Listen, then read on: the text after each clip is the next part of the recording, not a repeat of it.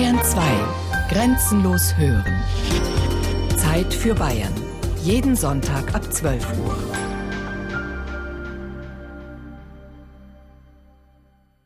Die schönsten Perlen verstecken sich oft in den Muscheln am tiefsten Seegrund.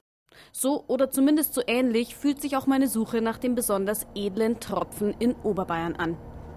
Ich bin also unterwegs im Tegernseer Tal, aber eben nicht auf den permanent überlasteten Uferstraßen rund um den Lago di Bonzo, sondern auf einem kleinen, einspurigen Sträßchen, das sich hinter Gmund durch die Hügel windet. Dort, wo die Orte Grub, Reit oder Berg heißen und nur noch aus einem Gehöft bestehen.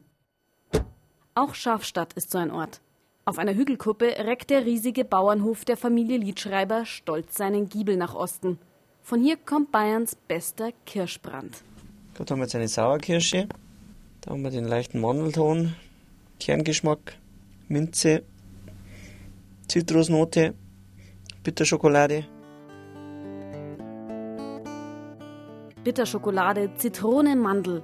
Und das alles in zwei Zentilitern klarem Schnaps? In der Edelbrand-Destillerie Liedschreiber lerne ich Düfte und Geschmacksnoten kennen, von denen ich bis jetzt keine Ahnung hatte. Zuerst führt uns der Weg allerdings in den Brennraum. Der war früher einmal eine landwirtschaftliche Maschinenhalle. Ich bin ein gelernter Landwirt. Ich habe das von meinem Vater gelernt, das Obstbrennen. Ich habe mich dann selber noch weitergebildet in Stuttgart-Hohenheim in Weinstefan. Das neueste war der Edelbrandsommelier. Jetzt glänzt in der ehemaligen Garage eine hochmoderne Edelstahldestille. Hier zeigt Andreas Liedschreiber seinen Gästen nicht nur, wie seine Edelbrände entstehen, er sensibilisiert sie auch gleich auf das, was später kommt. Wir möchten die Leute auch schulen, wenn die bei uns da sind.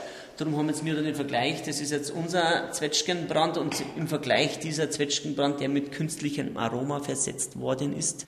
Man kann es riechen, also da wird es gerochen. Ja, Sie riechen die Pumpe? Richtig einzeln.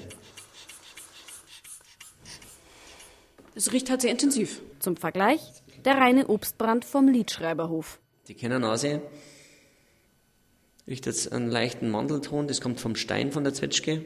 Dann leicht minzig und leicht nussig. Mit den neuen Geschmacksnuancen ausgestattet, geht es zurück auf die große Terrasse. Ein wahres Bad für die Sinne, nicht nur dank der ersten Frühlingssonne. Also da sieht man Gastlerberg, dann gerade das ist der Hirschberg, dann ein Kampen am Fockenstor und das ist der Storberg, Margaretenhof. Neben mir entkorkt Anna-Maria Liedschreiber eine Flasche. Der Duft, der mir plötzlich in die Nase steigt, ist vertraut und ungewöhnlich in einem. Es ist der unverkennbare Geruch von Kirschkernen.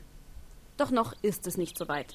Denn einen Edelbrand erfasst man mit allen Sinnen oder gar nicht. Also erstmal, wenn man edles Destillat hat, sollte man natürlich auch aus einem edlen Glas trinken. Das heißt, ein Stielglas bietet sich an und auch diese Tulpenform.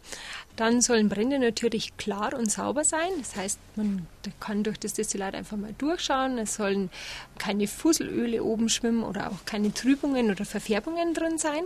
Und dann kommt man zum Trinken, dann nimmt man ein kleines Schlückchen in den Mund, lässt es erst am Gaumen entfalten, saugt dann über den Mund ein bisschen Sauerstoff ein und atmet über die Nase aus. So hat man so richtig schön das volle Aroma im Mund. Klingt komplizierter als es ist. Andreas Liedschreiber macht es vor.